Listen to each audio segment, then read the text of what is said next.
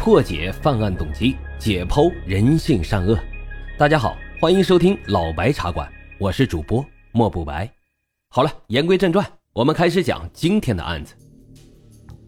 今年的八月十三日，泰国曼谷警方逮捕了一名国际通缉犯，一位叫做佘志江的柬埔寨公民。这是继传销祖师爷张腾发之后，第二个被泰国警方抓捕的华人诈骗犯。佘志江呢，是大部分中国人最熟悉的陌生人。这手机上的境外诈骗短信几乎都是出自于他的团队。佘志江本是中国人，因为在中国大陆犯下组织非法线上赌博罪被通缉，后为了外逃，成为了柬埔寨籍，还改名为佘伦凯，借用慈善家的身份，说是开发缅甸水谷沟。背地里干的全是诈骗和赌博的勾当，受害的对象呢，大多数都是中国人，只要是不乖乖听佘志江的话，无论男女，通通都不会得到好下场，轻则遭到囚禁、毒打或者是性侵，重则被强行活体摘掉器官，然后抛尸大海，抹黑中国的名声，坑害中国公民，窜逃了十几年，终于被抓获归案。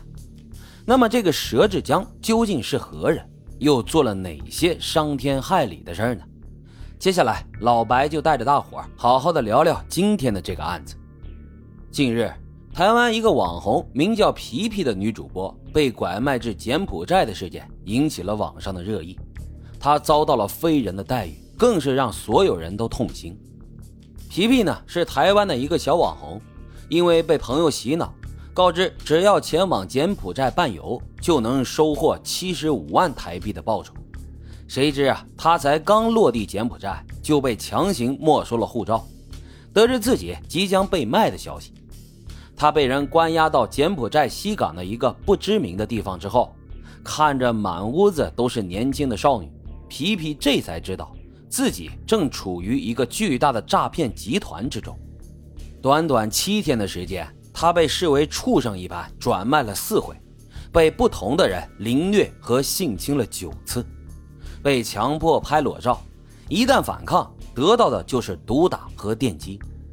曾经啊，也试着在社交网站上寻求帮助，其他受害者呢也曾报过警，虽然联系上了柬埔寨当地的高官，也与柬埔寨的警察进行了沟通，但无论是高官还是警察，都被诈骗集团贿赂了。根本就不会出手管制，压根儿就是求救无门。还好这皮皮运气比较好，在第四次被转卖的时候，意外拿回了自己的护照。他找机会在网上发帖子求救，最后啊，才被中国大陆一个好心人想办法救出来，逃回了台湾。其实每年因为高薪被骗到东南亚的中国人还有很多，不少比例的人都去了就再也没有回来。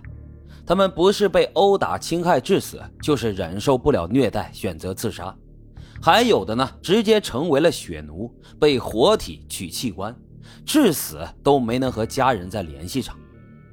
在我们看来，柬埔寨西港是诈骗集团的大本营，在这西港被卖的人遭到囚禁和虐待，那都是常有的事儿。想要脱身，需要支付高额的赎金，或者是达到诈骗集团指定的目标。也就是说，一旦落入柬埔寨的西港，还有机会从这噩梦中醒来；但要是被转卖到东南亚的转卖终点站缅甸 KK 园区，那就意味着将坠入万劫不复的深渊，再也没有机会逃脱。这 KK 园区位于缅甸东南部的城市妙瓦底，紧挨着泰国。这个地方的地理位置十分的特殊，因为至今还没被缅甸收复。所以，缅甸的警方根本就管不了这里。而在妙瓦底的警方呢，是克伦民族联盟，是缅甸境内最大的叛军组织。园区内大概有一万多人，这些人大部分都是华人，中国内地、中国台湾以及中国香港和马来西亚地方的，几乎全都是从周边国家被骗到这里的。根据网上流传的疑似 KK 园区的照片可以看出。园区的四面八方全是四米高的围墙，围墙上还被通电的铁丝网缠的是满满当当，遍地都是铁闸。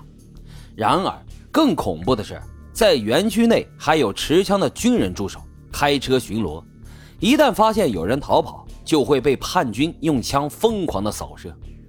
听到这儿啊，大伙可能都以为这是关押看守穷凶极恶之徒的地方，可并不是。关在这里面的全都是手无寸铁、被拐卖来的普通人。他们的中间有少男少女，也有中年妇孺，无一例外都是面色苍白、眼神惊恐，身上呢还有多处伤痕。被关在 KK 园区的人，每天都如同行尸走肉一般，在简陋的环境里进行有限的活动。